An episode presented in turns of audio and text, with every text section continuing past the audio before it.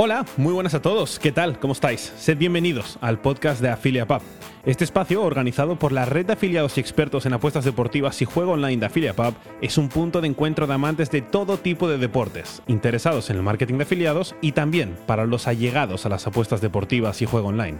En cada nueva edición de este podcast os contaremos las novedades más destacadas del panorama mundial del deporte y específicamente de España y Latinoamérica.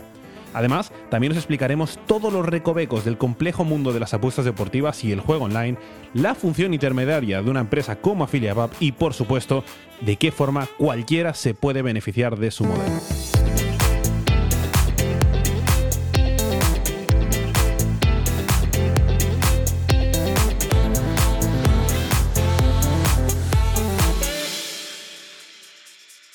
Permitidme que os hable brevemente de AffiliatePub. AffiliatePub es una empresa hispano-costarricense que se fundó en 2011 y básicamente es una red de afiliados cuyo objetivo es promover campañas online en España, Portugal y toda Latinoamérica, incluyendo Brasil. ¿Qué es una red de afiliados? Os estaréis preguntando. Una red de afiliados podríamos traducirlo a un intermediario fiable y de confianza entre grandes empresas de juego online y particulares que se benefician y ganan dinero desde casa con ellas. A grandes rasgos, sería eso, ya os lo iremos detallando, no os preocupéis. Los clientes de AffiliatePub son grandes multinacionales que promocionan sus negocios en la web de AffiliatePub para obtener beneficios a medio y largo plazo, en definitiva, clientes nuevos, y AffiliatePub, a su vez, los conecta con su red de afiliados. Los afiliados son personas como tú o como yo, con el único requisito de que tengan una web, un blog o unas redes sociales personales con un mínimo tráfico relacionado con el juego online o las apuestas deportivas. Entonces, a través de campañas generadas por AffiliatePub para estas grandes empresas, estos afiliados consiguen ingresos extra desde la comodidad de su casa. Sin embargo, y como os comentaba, eh, a pesar de la tentación que supone el juego online y las apuestas deportivas, hay que mantener siempre la cordura y la responsabilidad, lo cual representa también parte de los valores de AffiliatePub.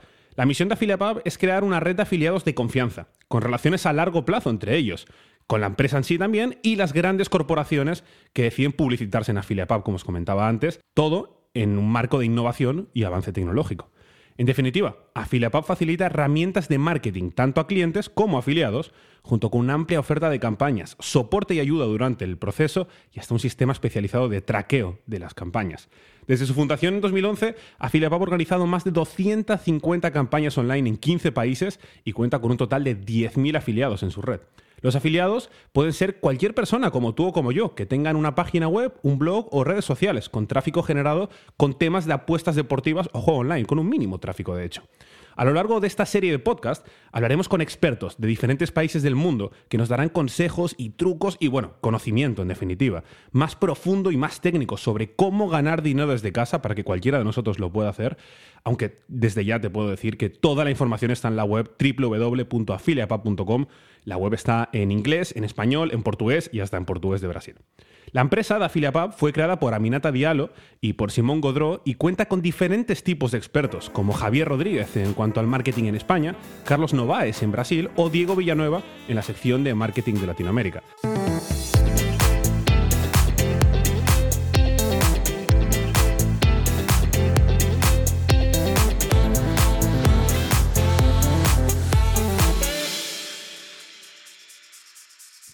Les habla Tomás Slaffer y hoy es jueves 20 de agosto de 2020 y en el día de hoy toca hablar de un tema extremadamente interesante y ese será cómo evoluciona y crece el mercado de apuestas deportivas en el continente africano desde todos los puntos de vista que se puedan imaginar.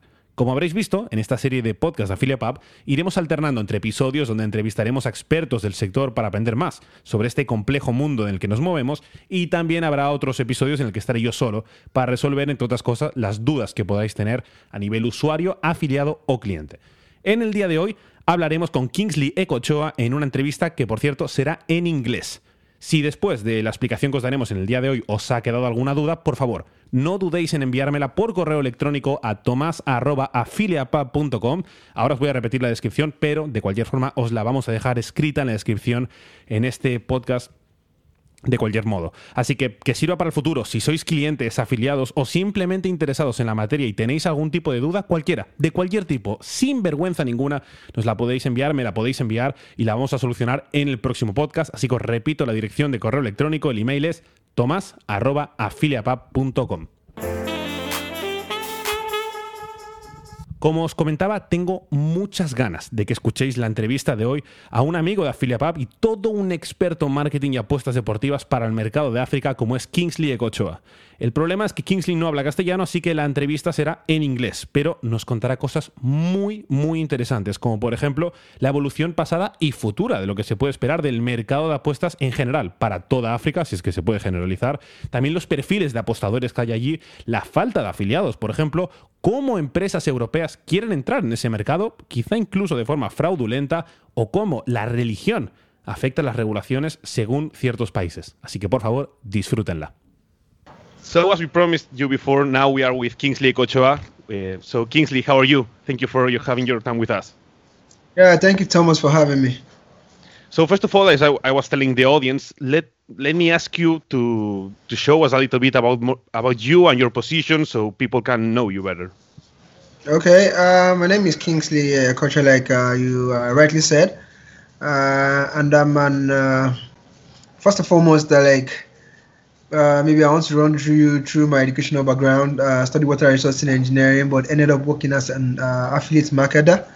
You know, I've worked with uh, different companies uh, ranging from um, Performance Unicorp. I've worked with Digital Raves. Um, now with uh, affiliate pub on a contract basis. So uh, basically, so that's what I do you know so i'm into sports uh, writing sports contents and particularly for the, the betting aspect of it for africa uh-huh. In the aspect you said about being the affiliate and sports betting in Africa is super interesting. So let me ask you about that. How would you describe, like, I, I know it's a difficult question, but in general terms, how would you describe the African betting market as a whole? Well, you know, um, one of the biggest betting markets in the world. Should I say that should be the English betting market and the European betting market? But I want to tell you, yeah, the African betting market is emerging and it's growing super fast. You understand? So we have the likes of uh, Bet King here that are big. We have the likes of Bet9ja. We have the likes of uh, Naira Bet, uh, just to mention just but a few. So when you talk about the betting sphere in Africa, is it's catching up. You know, it's catching mm-hmm. up. Yeah, so though we actually have some downsides to it um, because of the socioeconomic uh, development that is quite laid back. You understand? So um, people don't really have enough to, you know, you know, stake. Well, be that as it may, the betting market in Africa is just coming up, is emerging and I guess that it will depend on the region or, or maybe the country because yeah, obviously Africa is huge, so maybe not all countries are emerging at the same time. But do you think that there's like a, a trend for many countries? I guess. Yeah, yeah, well, definitely you're right. You, we can't say all African countries are emerging. Some are quite like, uh, particularly for West African countries, that's where the entire show is happening. It's very, very good in North Africa as well, but uh, because of uh, religion and their belief, so betting is kind of um, kind of restricted, you know. So because uh, nobody's trying to be uh, religious here, but we're just trying to say it as it is. You understand? Yeah. So uh, for the West African side, so we still have it's, it's a mixed culture or a religious culture now. So we have more of the Christians and we have more of the uh, Islamic religion and the rest. So you know, uh, basically Christians, yeah, they preach there too that it's not good, but man, you see a whole lot of bettors coming out from the West African parts of Africa compared to any other region. Yes, we have good um, stuffs coming out from the eastern part too, like Kenya, uh, Uganda. You know, then we have that of South Africa as well. So they're not emerging at at, at once, but we can see yes, they are really coming out. You know. Yeah, you said a very interesting uh, word, which is emerging. And it reminded me with the conversation we had with Diego Villanueva a couple of weeks ago, uh, who is the, the, expert in Latin American markets in AffiliatePub. And so okay. I think there can be a relation between the emerging Latin American markets and the African one. So how would you compare them, and mainly to the European or the Spanish one? Uh, okay, if I'm to compare the uh, African and the uh, Latin American market, uh, I will place the Latin American markets ahead of that of the African despite if you despite the fact that the, the Latin American market is still emerging, uh, no doubt, but I think it's way ahead of that of the African market. You understand? So in comparison, when you're trying to compare them, they are emerging because they are not on the same level with that of the European markets. I think that's why we call them an emerging market. You know, so um, basically, uh, the Latin American markets is ahead of the African market because of the awareness. You understand? I don't really know about the betting uh, legislation or the betting rules down there and how it, uh, how it actually impacts uh, bettors. But for Africa, yeah, uh, like uh, you said, over the mail and all that. So we have different um, rules for different countries, and that is also a determinant factor for how fast you know different countries are actually catching up when it has to do with sport betting and awareness generally. Yeah, that's very interesting because I want I wanted to ask you exactly how regulations work or may work differently in in, in the different African markets because you said that they may change because of religions as well. That that's super interesting and that could be like a defining thing for the whole market as in the emerging process. Yeah. So when it has to um, do with um, legislation for different countries, you know, for you, you can the same. We have different countries and different governing bodies different uh, government systems and the rest of them. You understand? Though, yes, for Africa, West Africa particularly, well, everybody's trying to practice democracy and all that. But uh, irrespective of democracy or no democracy for different countries, different countries too have their own. They still have their own regulation when it has to do with betting, gambling, and the rest of them. You understand? So it does matter because what we have in Nigeria is different from what we have in South Africa. It is different from what we have in Kenya. Even within Nigeria, what we have different states, different uh, legislation when it has to do with betting, different um, um, rules and regulations. You understand? So for I think for anybody trying to enter the uh, African market, the best thing is for you to understand um, where you want to start from and uh, the rules and regulation governing gambling in that particular state. And regarding more, more than regulations, the people who are affected by the, the, these regulations, which are at the end of the day the bettors, what is the profile you would say of the bettor in, in Africa? Like, is someone who is aware of the danger? Is someone who does it as a job? Who thinks that can make money for a living betting? How how, how do you, would you describe this kind of standard? If there's if there's that, that figure in the as a whole African market, the standard bettor. Okay, the standard bettor. I would like to start from from uh, the operators. You understand? Okay. So when it has to do with the rules and the regulation now, it has to do basically with the operators coming in. That does not have to do anything with the bettors. You understand? So the rules and the regulation, the licensing and the other uh, stuffs like that will determine if it's a kind of uh, country you want to do business. And we know what is happening in the US now And when it has to do with legislation, licensing, and the rest of that. So, so many people do not want to uh, do anything with the US again because of the strict measures in place. So basically, different countries, different licensing uh, regulations, different rules, and all that. So all this boils down to uh, the companies. So though you still have so many companies targeting Nigeria, for instance, because of the population, we have more than 200 million people here. You understand? So so many uh, betting companies targeting uh, Nigeria, targeting Africa. But at the end of the day, you will realize you realize that they don't have license to actually operate when you do your research, but they can still promise you, you know, online that okay, if you stake your money, you get paid, blah blah blah, and the rest. But when you do your research and all that, which not all most bettors do, and that actually goes a long way in determining the kind of uh, traffic you get because people, uh, indigenous, like say um, um, people of that particular country they want to move with that particular brand you know that is an indigenous brand the brand that they can relate with. Not it's not as if big brands like Winners Bet is doing so much well you know betway in fact there's a particular program called um, uh, BBNaija in nigeria. It's being sponsored by betway as we're speaking now. It's ongoing. You understand? So as an international brand you need to uh, make your presence known and you make you need to let people know that you're legit for you know for you to for, for you to get better than the rest of them. So that's on the operator side. So what was the second question please on the bettor side yeah, I mean that, that was. I mean, I was thinking about the case you said uh, because big companies of Nigeria. Uh, let me change the subject a little bit because I was thinking about the name of SportPesa, which is uh, one company that had uh, presence in Europe in different sports. Like uh, they were in in the Everton football T-shirt, and they were in a Formula One team called Racing Point as well. And Yeah, they are they are original they are original from Kenya and not from Nigeria. But Yeah. then this case was kind of famous in Europe, and this one, one of the least, at least uh, one of the mm, only cases famous of uh, African betting companies in Europe or in the rest of the world, and it didn't end, up, end up well because what what you said about lic- licensing and um, this was not very legal in that case of SportPesa. Uh, do you think that most companies are like that, or, or it's just one case, or because it's the image we have here in Europe about uh, this was the most famous uh, case of an African better company. Do you think there's more interest of companies of being legit, or is mm, or this like a kind of tendency in order to mm, like take advantage of the better not knowing the market?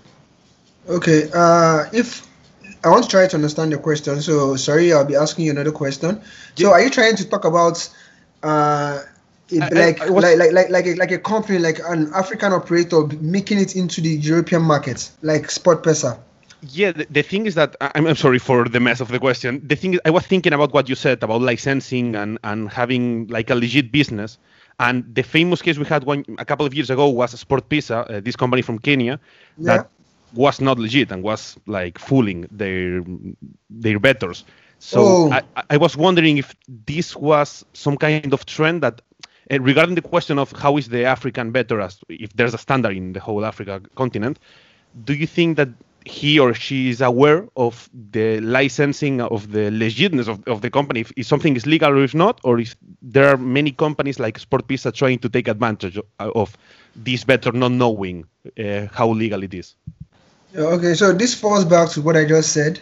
yeah You know, uh, Sport Pesa, will I say they are not legit? I wouldn't say that. You know why? Because when you go to Kenya, which is their mother, um, their mother country, when you go to Kenya, they have the license to operate in Kenya. You know, just for the fact they want to hit or they want to break into the European market, does and maybe because they can't meet up with the terms and the conditions of the European market in terms of requirements, what they're supposed to uh, do uh, for them to operate legitimately there, does not still make them illegal. It's possible they are operating illegally in the European market, but on the African front, they are legal. You understand? So Makes this sense. goes, yeah. So this goes to other um, betting companies or uh, bookmakers or operators or whatever you want to call them. So in their home country, they are legit. But when they are entering the African market, maybe the government comes up with a kind of uh, rules or regulations or licensing case, whatever it, it may be, and they can't meet up. You know, some of them because yeah, they feel this market is emerging, and they feel ah okay, people are actually crushing it here and all that. But we cannot get, we don't, we're not regulated. We don't have the license to operate here. You know, they still go ahead. They run their adverts. They be using social media and all that. You know, just to uh, do their stuff illegally too. You understand? Yep. You know, so people, people, you know, that's the same way it is for SportPesa are trying to break into the European market. That is the same way some European companies as well are trying to actually break into the African market, not being licensed. Uh-huh. That, that's super interesting, I think. That, that's Yeah. super interesting. I was wondering as well, what is the profile you would say of the affiliate in Africa in these uh, betting markets? Okay, well, the profile of an African bettor, and we're talking about bettors, right? Yeah, more like about an affiliate directly, some mm, like more in a professional way, not only like a regular bettor. Okay, okay, uh, okay. One thing you need to understand is uh, affiliate marketing is, you know, is quite is not that popular in Africa. It's not quite popular at all because I've actually uh, worked in this particular field for like more than five years now, five to six years thereabouts. You understand? So it's not popular. Not too many people know affiliation in terms of marketing. So when you talk about their profile, the now on a scale of ten, I think I will just keep it at four. Yeah. You understand So- me? So yeah. so that's the way it is. So the, yeah, okay, yeah, it, it makes sense. It makes sense. It, maybe it's some kind of figure. It will appear as the market continue to emerge, probably. Yeah. um, talking about that specifically, how do you see the African market, if again, if we can consider it as a whole, evolving in the next few years? Do you think it will follow Europe's tendencies? Uh, yes, yes, yes, yes. You know, it's like uh, it's like an upward thrust movement. You understand? So the European market is there, the African market is coming gradually, gradually, gradually. And you know why it's not really moving fast as that of the European market? Number one, I think it boils down to uh, science and technology. Uh-huh. You know, so that's you have in Europe, Africa. We don't. Yes, we we education. People are trying to get sensi- uh, sensitized to be educated, uh, but even with the education, uh, for instance, take me for instance. I did water resources engineering, but I'm not practicing. Mm-hmm. And uh, so the African uh, educational system is one which you can study marketing and you end up working as maybe as a laundryman. You can study uh, engineering and end up working as a marketer. You understand? And yeah. all this boils down to uh, lack of uh, employment. There's no employment, you know, and uh, education, partic- education particularly. You understand? You know, when I still talk to locals down here in terms of moving Africa forward, Africa needs to be educated. We need education like, and again, the standard of education here is not as high as that of the European uh, counterparts. You, you understand me? So yeah, so that's why uh, the the movement or the markets opening up very fast is kind of not too fast uh, or not following the exact tendency of the European market. It makes sense. It makes perfect sense. So yeah. thank you, Kingsley, very, very much for your time. I think this has been super interesting, and I believe that everyone uh, who is listening, um, we are learning very much about uh, the African market, and we will follow it closely in the next few years. So thank you very much for your time. All right, man. Thank you very much, Thomas, for this opportunity for me to do this.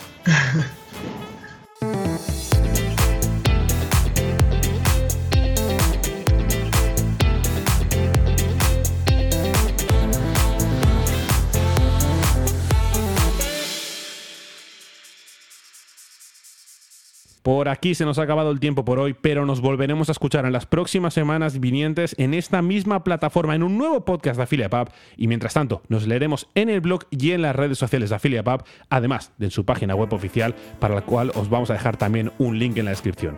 Gracias por compartir este rato con nosotros y hasta el próximo episodio.